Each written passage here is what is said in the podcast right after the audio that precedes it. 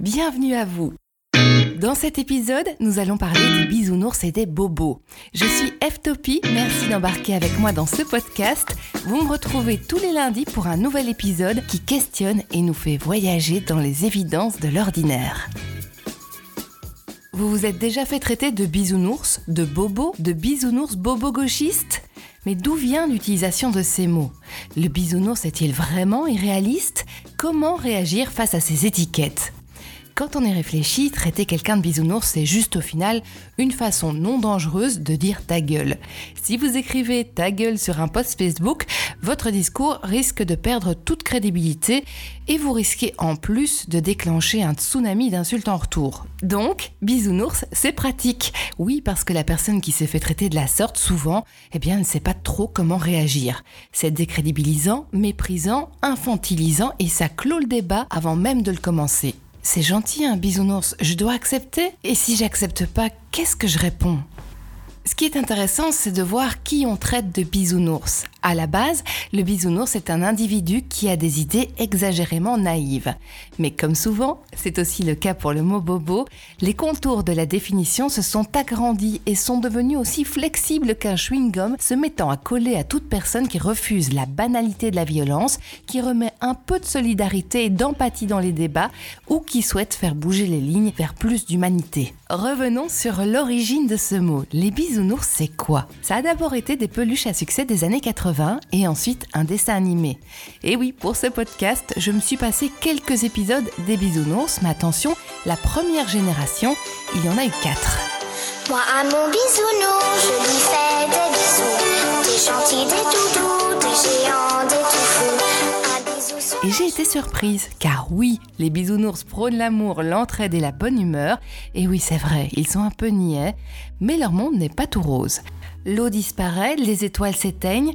Leur ennemi est le professeur Cœur de Pierre. Il a pour objectif de rendre les enfants méchants et d'inonder le monde de haine. Cette fois, on sait qui a capturé ces pauvres étoiles. Il faut aller tout de suite avertir tous les bisounours. Mais comment empêche-t-il professeur Cœur de Pierre de mettre en œuvre ses projets? Il faut passer à l'action avant qu'il ne les enlève toutes. Il tente toujours la négociation pour trouver un accord win-win. Si ça échoue, ils font des réunions. Si, si, ils brainstorment pour trouver un moyen d'agir. Et au lieu de sortir un flingue et de désinguer le professeur, somme toute la solution la plus rapide, ils optent pour des process créatifs. S'ils ne performent pas avant la deadline annoncée pour la catastrophe, ils sortent leur plan B, un rayon magique qu'ils produisent ensemble. Moi, en découvrant leur workflow, j'ai été scotché, drôlement efficace pour des peluches. Bref, ils sont courageux et prennent les problèmes à bras le corps, avec leurs petits bras en mousse et leurs petits corps tout doux. S'ils restaient à siroter des bubble beer sur les nuages en discourant sur la Coupe du Monde du lancer de bisous, eh bien, il n'y aurait pas eu de dessin animé. Qui sont les anti-bisounours? Qui voient cette peluche fan de bisous comme un criminel dangereux à abattre? Normalement, les personnages publics font attention à leur langage. Ils ne diraient jamais mais tu vas la fermer à un autre politique à la télé. Mais le traité de bisounours, ça, ça passe. Un exemple de cette utilisation dans la bouche de Marine Le Pen en 2016 qui qualifiait les politiciens canadiens de bisounours. Oui, je dis que un certain nombre de gouvernements sont naïfs face aux problématiques de l'immigration. C'est ce que j'appelle le monde de bisounours. J'ai connu des injures plus graves quand même que celle-là. Mais depuis, c'est devenu beaucoup plus courant, une façon de disqualifier le discours de ceux qui pensent qu'il y a des alternatives aux solutions qu'on nous impose. S'il était fortement utilisé euh, par les politiques de droite, comme les mots bobo et gauchiste, il s'est depuis répandu fortement dans toute la sphère Internet. Un fait amusant que j'ai trouvé en faisant mes recherches pour ce podcast, si aujourd'hui on se fait traiter de bobo bisounours gauchiste, après-guerre, l'injure ultime, envoyée notamment à Camus et Saint-Exupéry, était humaniste. Donc, il y a les bisounours et en face, eh bien, il n'y a rien il n'y a pas de mot pour les anti-bisounours et ce qui ne se nomme pas n'existe pas, et donc ne peut pas être pensé ni remis en question. Le site Hacking Social, dont j'adore les analyses, a décidé de donner un nom aux autres, les brutalistes. Ils dessinent également leur portrait robot en gros traits. Que pensent ces fameux brutalistes? La gentillesse sous toutes ses formes est une faiblesse, elle est inefficace. Et ceux qui ne pensent pas comme lui sont ses ennemis. Donc, il faut les remettre à leur place. Le brutaliste évolue par compétition et jugement des autres. Ses arguments pour contrer une idée, on les voit souvent sur euh, les posts Facebook, c'est has-been, ça ne sert à rien, c'est pas le monde des bisounours ici, y a pire ailleurs, ou la meilleure, tu réfléchis trop. Leur credo, c'est le plus fort, le plus féroce qui réussit. Si vous voulez en savoir plus sur les brutalistes, je vous conseille d'aller lire l'excellente analyse du site Hacking Social qui veut la peau des bisounours. Maintenant, si vous considérez que les hommes sont mauvais et égoïstes, il y a beaucoup de chances pour que ça soit le cas dans votre petit monde. D'abord, il y a le biais de confirmation. Chaque horreur vue ou entendue va confirmer cette vision. Et certains médias nourrissent fortement cependant là en nous abreuvant de faits divers dramatiques car le malheur fait vendre. Mais ces médias catastrophistes biaisent notre vision du monde. Alors que le nombre de crimes a tendance à stagner ou diminuer, le sentiment d'insécurité, lui, augmente. Le problème dans le quotidien, c'est que cette vision peut entraîner une attitude. Si on entre en relation en regardant avec méfiance la personne en face de nous, eh bien la relation risque d'être moins sympa. Je ne dis pas ici que les gens malhonnêtes n'existent pas, je dis juste qu'en généralisant cet a priori, on n'améliore pas les relations humaines. Face à ça, quelqu'un traité de bisounours va peut-être lui aussi être soumis à ce biais de confirmation, mais alors pour des choses positives. Personnellement, je pense que les deux sont vrais, et comme le disait une jolie fable sur les loups, c'est la vision qu'on nourrit qui se développe. Et pourtant, on oppose souvent bisounours et réalistes. À l'école, on nous apprend que l'évolution de l'homme s'est faite grâce à la sélection naturelle. Les plus forts survivent. C'est cette phrase slogan qu'on a gardée des propos de Darwin. Mais franchement, quand on se regarde honnêtement, avec notre corps nu et fragile, on se rend bien compte qu'on ne fait pas le poids seul face à des prédateurs. On passe donc complètement sous silence l'autre pan qui nous a également permis de survivre, la coopération. On chassait en groupe, on vivait en clan, on était tout le temps dans des échanges sociaux. Vous pouvez retrouver les fondements scientifiques de cette affirmation dans le livre L'entraide, la deuxième loi de la jungle de Pablo Servigne, et des études en psychologie sociale ont également montré que la bonté est innée chez l'être humain. Vous retrouverez toutes les expériences dans le plaidoyer pour l'altruisme de Mathieu Ricard. Ceux qu'on traite de bisounours ne sont donc pas des naïfs incapables de s'adapter à la réalité. Certains sont même extrêmement bien informés. Ils ne collent juste pas au paradigme dominant. Ils ne visent pas la réussite qui nuit aux autres et ils ne voient pas le monde avec un c'est comme ça, mais avec l'idée que ça pourrait être autrement. Pour moi, de mon point de vue de bisounours sans doute, ceux qui croient que notre société va aller mieux en continuant sur le même chemin avec les décisions qui en découlent, c'est-à-dire accaparement des richesses et de la nature, division des humains entre supérieurs et inférieurs, ne sont pas non plus très réalistes. Mais une société meilleure pour tous n'est peut-être pas ce qu'ils cherchent. Le repli pour améliorer le confort de sa propre famille, peu importe les autres, peut être une façon de réagir, surtout si on voit le monde aussi négativement, et ça, ça peut se comprendre.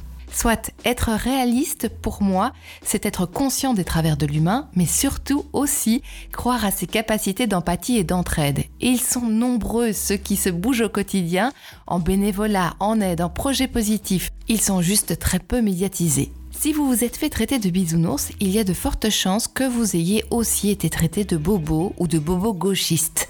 Même principe que le bisounours pour couper court à une conversation. D'où vient le mot bobo?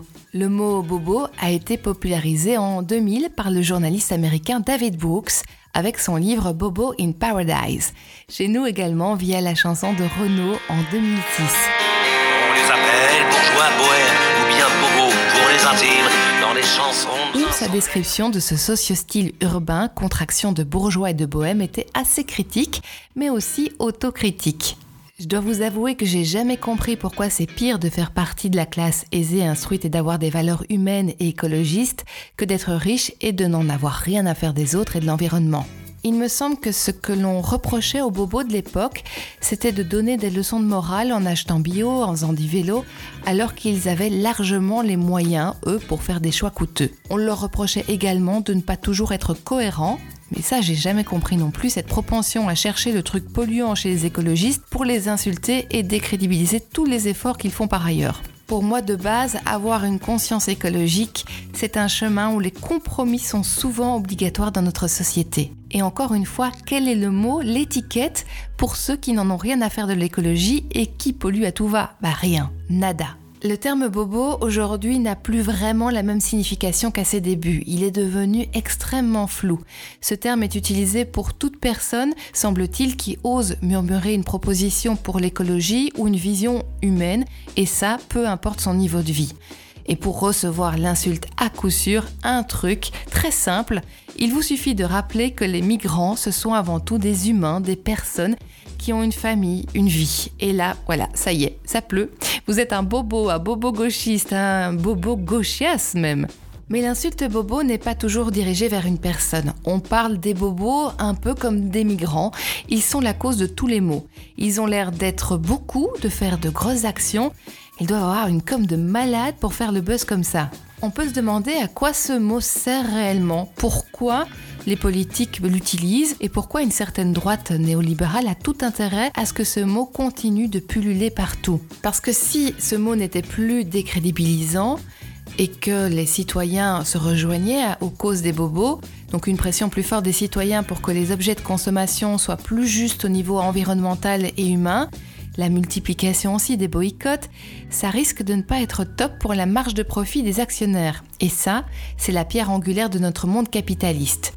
Les bisounours, les bobos et les bobos gauchistes sont ces rabat qui disent qu'on ne peut plus faire comme on a toujours fait. Alors, que faire avec le mot bisounours, le mot bobo? Doit-on accepter ces étiquettes, ces insultes? Comment réagir? J'ai identifié quatre façons de faire, il y en a peut-être d'autres, n'hésitez pas à me les mettre en commentaire. On peut soit insulter en retour, mais là on risque une montée de la violence et au final on ne fait pas vraiment avancer le schmilblick. On peut aussi ne rien dire, et euh, c'est vrai que face aux trolls sur les réseaux sociaux, ça peut être une solution. Une autre façon de réagir, c'est le retournement du stigmate, qui consiste à reprendre le mot insulte dont on a été affublé et se le réapproprier. On peut penser par exemple à la marche des salopes. Oui, j'assume d'être un ou une bisounours.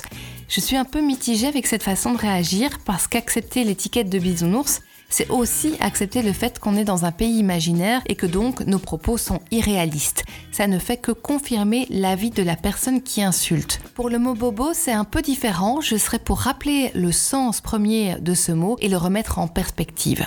Mais il y a aussi répondre. Essayer de comprendre le point de vue de l'autre, pourquoi la personne nous attribue cette étiquette et prendre le temps d'échanger de façon réfléchie, si c'est possible bien sûr, et c'est rarement le cas, mais bon. Alors, on peut partager les études scientifiques et les faits qui appuient la vision du monde qu'on défend, mais ce n'est pas simple parce qu'il faut savoir que les exemples positifs sont souvent reçus comme des exceptions. Pour moi, la résistance, c'est de remettre sa légitimité et son point de vue comme une vision également réaliste du monde et de continuer à proposer cette autre vision. Ma façon de réagir par ailleurs, c'est d'être un vecteur d'informations positives elles sont aussi contagieuses que les négatives. Alors partageons cette vision positive du monde pour qu'elle puisse exister dans l'imaginaire collectif.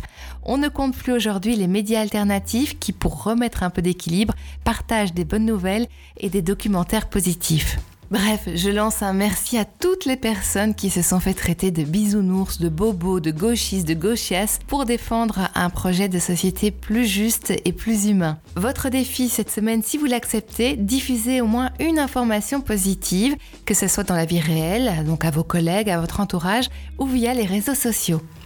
Sur ce, je vais aller me balader avec mon chien et au lieu de râler sur les déchets ou d'avoir peur qu'un terroriste ne sorte d'un fourré, je vais regarder les fleurs, saluer avec un grand sourire les passants, mais aussi admirer le vol des oiseaux, respirer le grand air et regarder les nuages dans l'immensité du ciel.